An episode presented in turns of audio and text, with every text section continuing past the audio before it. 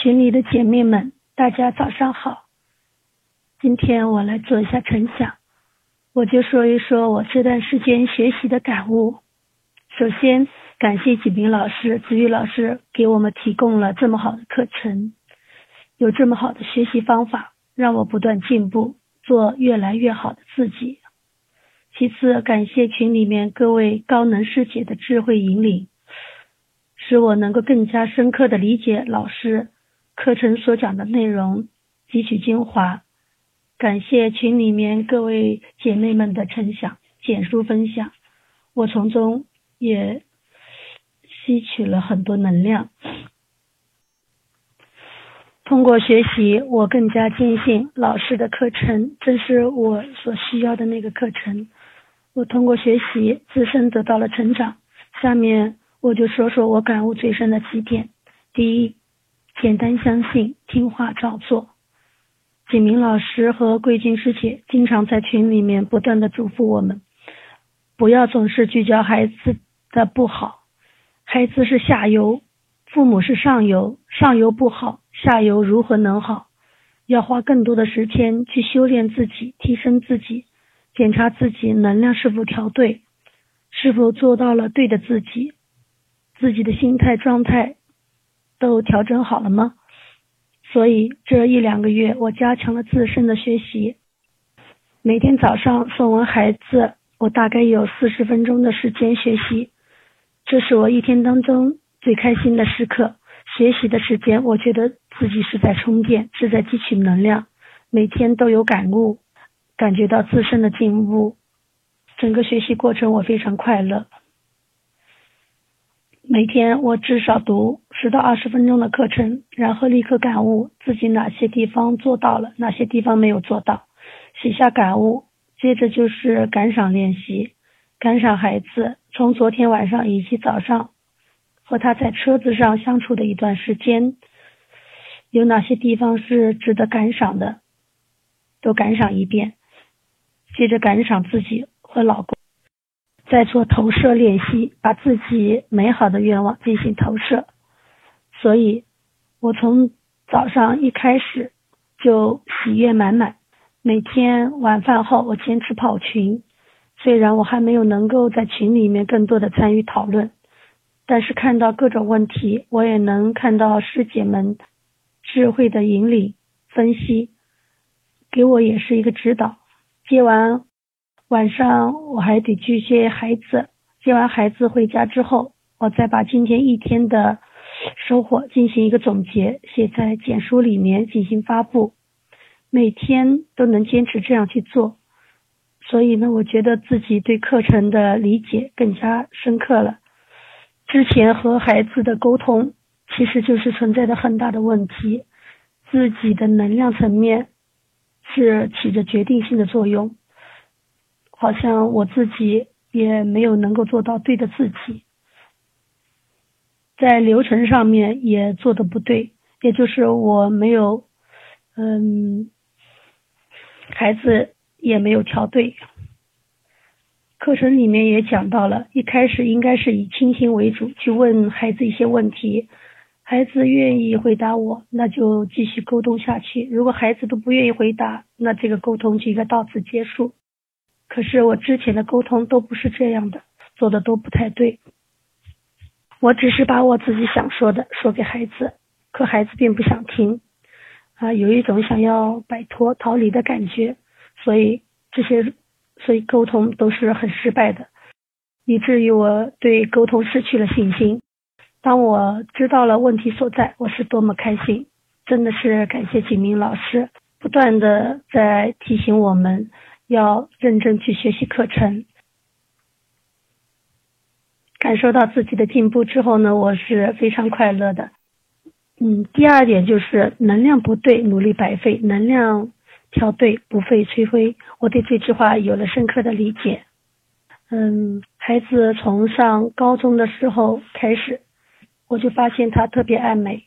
嗯，去擦一些粉啊，防晒霜，涂口红，描眉。嗯，去年寒假的时候，偷偷去烫了发梢，这些我都看不过眼。当然，孩子也看不顺眼我。我想到孩子的时候，就会想到孩子的种种不好，能量是对撞的。经过学习之后呢，我就发现，其实孩子在美妆方面还是很有天赋的。他对每种每种化妆品，他都了解的非常细致。嗯，他会去观察，看每种化妆品它的成分，了解各种成分，嗯，适合什么样的皮肤。今年春节的时候，他还帮我涂指甲，嗯，涂的时候非常的细致，运用的是渐变，嗯，层有层次感，非常的漂亮。从那一刻，我就发现孩子也许他在美妆上面真的是有天赋，他喜欢这个事情，也许以后从事这方面的工作也很好呀。我的看法立马就有了改观，于是我对于他化妆。我有的时候还会用欣赏的眼光去赞美他，和他的关系就有了一些改善。三月初的时候，孩子他就在网上用自己的压岁钱买了一款一双，买了一买了一款那个面霜。他擦了一两天之后，他告诉我，他说他擦了之后感觉特别的舒服。嗯，里面有。里面有洋甘菊的这种成分，它有祛痘的功效。他说，嗯，两年前我们我在上初三的时候买的那个面膜很有效，好像也是有有这个成分。他把头上的痘痘，嗯，消了很多，然后也给我看。我说是的，真的是挺有效的，你真的是挺细心的。他还告诉我，嗯，他准备。还要买一款产品，它能够，嗯，消除痘印。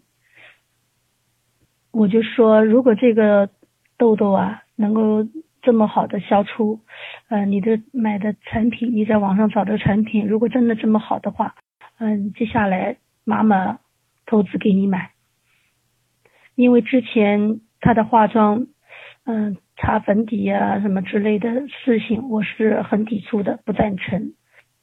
所以当然我也不会去给他买，他就用自己省下来零花钱去买。所以这次呢，我告诉他，呃，所做的这些，呃，我有些认同。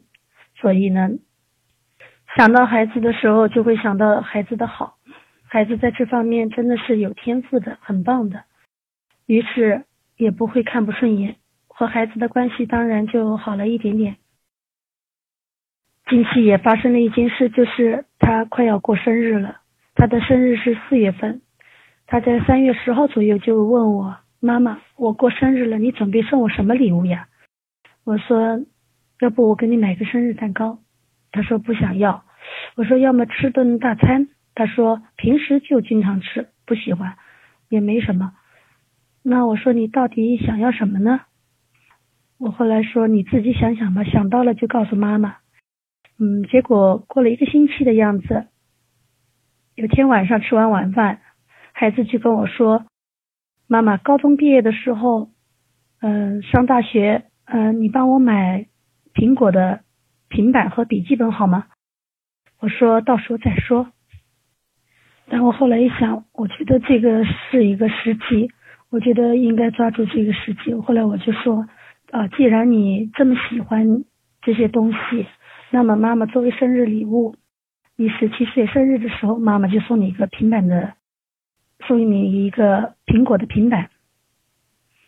孩子都有些不敢相信。后来我说你自己先看看，嗯，有什么是什么款式，有什么款式你是喜欢的，嗯，就告诉妈妈。结果呢，孩子在网上搜搜了搜，在淘宝上仔细的看看各个商家评价。嗯，他看中了一款五千多的，嗯，最好的那个要七八千，他也就不看了。然后呢，差一点的是，啊，一般的是三千多。他看中的那款是五千多的，然后加上手写笔要六千多。嗯，他觉得自己很贵，嗯嗯，也许我可能会不同意，于是他就跟我讲，嗯。他要买那个六千多的，嗯，他想过了，就是说他要出自己出一半钱，然后我出一半钱。我说你有一半钱吗？他说没有，要到一年后再还给我。我就立马告诉他，我说孩子不需要这样，嗯，妈妈帮你买这个 pad 作为生日礼物，就是就是送给你的，不需要贵一点不要紧。那么你只要答应妈妈两个要求就可以了。孩子说：“到底是什么要求呢？”我说：“平板买了之后呢，你上网上网课的时候会更加的方便。妈妈希望你能够好好的用在学习上面。你的英语是你的比较薄弱的，那么我希望你能够用上它，嗯，更好的去积累单词，在上面打卡，完成也比较方便。”希望你能更好的用起用好它。我说第二个呢，就是嗯，我希望你能够更好的注意锻炼身体。孩子觉得我说的也并不过分，于是就答应了。平板买来之后，孩子告诉我特别的好用，嗯，还自己自动自发的下好了背英语的那个软件。嗯，当我三天之后问他，我说，嗯。你有没有下好背英语的那个软件呢？他说我都已经打卡打了三天了。嗯，孩子和我说话的语气语调明显的柔和多了，还告诉我他也下了游戏，怎么玩了游戏一点兴趣都没有了，没有以前那种迫切的那种想法想要玩。他说人怎么会这么会变了呢？他又他还告诉我他下了印象笔记。嗯，可能是要去做那个手账本，一直忙到很迟，他才把那个软件下好啊，非常的执着。这时候我也发现，真的，当我全然的接纳孩子的这个方面，我就我就觉得，嗯，孩子也就真的接纳了我。我觉得孩子玩手机并没有呃太过分。有的时候我也跟他讲，我说有些孩子玩手机都黑白颠倒，没有节制。我说你这一点做的真的是挺好的，啊，都能够在十二点前睡觉，能够安排好自己的生活，对自己控制的也不错。妈妈这这一点上面还是很很欣慰的，所以也放心，这个平板到你手上，你也能够做得很好。孩子拿到平板之后，嗯，他下了自己喜欢的软件游戏，嗯。也能够注意到时间就睡觉，我觉得真的是做的挺好的。孩子这次的小高考，嗯，我觉得他做的也是挺好。之前他的一些模考，嗯，成绩都还不错，只是有一次他的一个政治考了一个很低的分数，我被老师叫去，然后老师也是呃叫我不要给他很多的压力，只要嗯。呃，和他经常的和他配合的背一背啊，不要过多的去唠叨他，孩子自己还是要好的。嗯，我也按照老师说的去做。后来接下来小高考前的准备都是孩子自己做的，然后他在网上买了透明的笔袋、铅笔呀、橡皮呀，还有什么其他的一些准备都是自己准备好。小高考时候，嗯，几点应该出门？几点应该在哪儿接？嗯，孩子都安排的挺好，我就听话照做就可以了。那天考试，他也是有些担心。早上我早一点给他下了饺子，我给他下的是饺子，就是预示着吉祥如意吧，嗯，能够顺顺顺心顺利。然后他那天穿的鞋子也是一双特别舒服的鞋子，他希望能这双鞋子能够给他带来好运。第一门考的就是政治，他比较担心的一门，害怕自己没得过。结果考下来之后，他告诉我可能有九十几分呢，特别的简单。早知道我就不复习了。我说是啊，如果这样的话，政治老师也不需要生那么多气了。小高考，孩子一切顺利，整个过程也特别开心。因为简单，只要合格就可以了。孩子们，呃，考题当然是比他平时做的要简单，所以孩子非常的开心。小高考过后呢，孩子们又开始忙碌起来，老师英语老师天天默写，主要就是检查他们单词回家背没背。这三次的默写，孩子都非常好。老师会在群里面通报孩子默的特别糟糕的一些孩子的名单，我真的非常的开心。我看到，嗯，这些名单当中没有我家孩子，然后我就在接孩子的，我就是我就会问他，我说你们英语老师今天好像生气了吧？孩子说是的，有有的人错了很多，我就问他，我说孩子，那你错了几个？孩子说错一个，我立马表扬他，我说你做的太好了。看来你回家背的不错。接下来的第二天，我发现英语老师宣布的错的名单里面多了几个。我又问孩子：“我说你们老师今天是不是又生气了？”他说：“你怎么知道的？”我说：“群里面多了几个人的名单，默写不过关呀。”孩子说：“是的，老师今天默写有些变态，给我们准备的时间太少。”那我说：“你错了几个？”他说我错了一个，哎呀，我说太棒了，好多同学都不过关，你摸得这么好，妈妈感到很欣慰。其实通过这个简短的沟通，我其实嗯也只是关心的问一问他，通过呃我些我的一些提问，嗯了解孩子的情况，然后及时的表扬孩子，我觉得我做的也还是挺好的，因为英语正是孩子薄弱的环节，需要。嗯，我的不断的鼓励和肯定，真的是能量调对，不费吹灰。女儿早恋呢，我一直能量都没有调对。想到这件事情的时候，我就感觉很不好。下面我简要的介绍一下我女儿的情况。二零一七年，当时孩子上初三的时候要进行中考，我非常担心孩子没法考上重点高中。孩子当时。成绩应该说是在全校七八十名，还可以，但要考上重点高中还差的二三十分，嗯，需要再努力努力就可以。于是我就想通过一个简短的一个训练营，让孩子更好的投入学习。于是我给他报了北京宽高的一个训练营，让他去参加训练，培养他的一种自信心。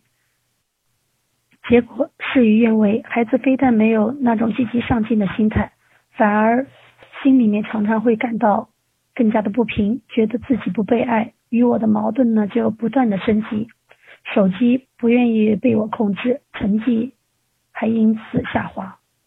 同期同段时那个时间，我也嗯加入了宽高的一个亲子教育，知道孩子的问题是我是我们父母造成的，对孩子呢怀有愧疚感。愧疚感，也放松了对女儿的管控，女儿嗯就也没有很好的给她动力，就没有考上我们这里的重点高中，上了呃一所女子高中，她因此非常的消沉。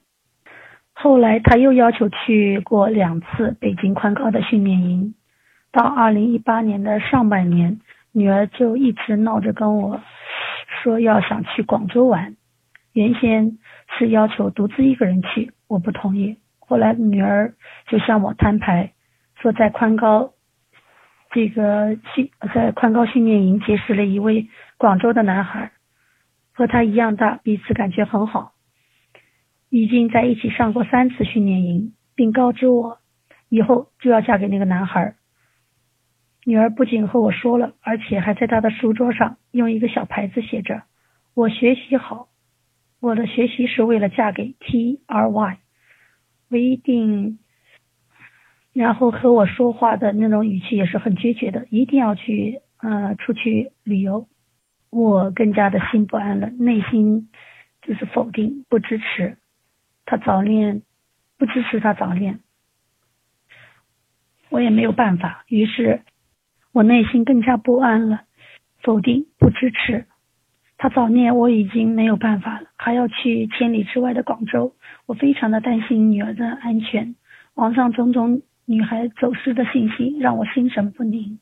那段时间我特别恐惧，特别纠结，也很自责。孩子为什么会这样？那段时间我还没有进群，没有参加课程学习。二零一八年的上半年那个几个月，我的身体体重下降了十多斤，整个人的精神状态都非常的不好，令家里面人非常的担心。女儿为了要出去玩，和我闹得很凶。后来经过妥协，孩子同意，暑假是由他大一岁的堂哥一起陪着，一起去玩。但整个过程，女儿是很不爽、不愉快的。我们即便是让女儿去了，但内心依然是不痛快又纠结，感觉原定是匮乏的，认为孩子不好不行，能量是对撞的。女儿出去玩的那几天，也就是八月份，我加入了景云景明老师的亲子晨读群。经过学习，我知道自己的聚焦有问题，需要不断的修炼自己。但旧的惯性动能实在太强了，我依然不能全然的接纳女儿，只是做到了主动性忽略，不激化矛盾。但问题还在那儿。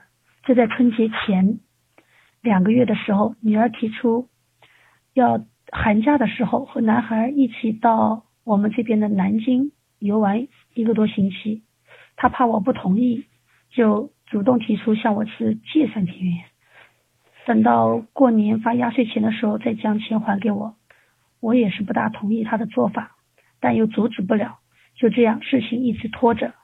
我没有一口回绝他，也没有给他一个具体的明确的答复。到了快要放假的时候，他们学校要补课，他这个时候就纠结了，于是呢就改变了他的行程计划，把节前玩改成了节后玩。就这样，他们并没有跟我借钱，就在初二的下午去南京之前呢，我就跟他关照了一下，嗯，出发前我跟他沟通，我说一定不能和男孩同居。他答应了我，孩子的这次出行我依然不能全然接纳。想到这件事情我就不痛快，感觉不好，能量是对撞的，和孩子怎么也无法在一个频道上。孩子小高考前一两天和我说，他已经把三十岁前的规划都定好了，紧接着就跟我讲这几天，嗯，你帮我把签证办一下，嗯，我暑假想要去香港、澳门玩。当时我的心里非常的不爽，感觉孩子是没完没了的索要，没有立刻答复他。我说这几天也挺忙的，滚过一段时间再说。嗯，小高考结束之后，孩子心情比较好，我答应孩子去，孩子去吃顿好的庆祝一下。嗯，我觉得这个时候应该是一个比较好的沟通时期。嗯，双方的情绪都比较好。嗯，然后我就我自己呢，也我自己呢，也在私底下我也想通了。如果孩子他真的想要去玩，我就答应他。不过呢，我要给他提一些要求。嗯，带着这样的一种这个感觉原点吧，也并不是很匮乏。我觉得可以和孩子谈一谈。于是我就在吃的特别。嗯，欢的时候，他也跟我聊了很多的时候，我就跟我就问孩子，我说孩子，嗯，你决定这个暑假去香港、澳门玩是吗？孩子说澳门不一定去。我说准备玩多长时间呢？孩子说大概一个星期。我说买平板是你的一个愿望，妈妈作为生日礼物，嗯，送给你，帮你实现。你要去香港玩，这也是你的一个愿望。妈妈非常希望达成你的一个愿望，希望通过你的努力来实现更有意义。你愿意付出一些努力来达成这个愿望吗？嗯，孩子说每年暑假都会出去玩，这个不是很正常吗？我说过春节的时候你已经玩了玩了呀。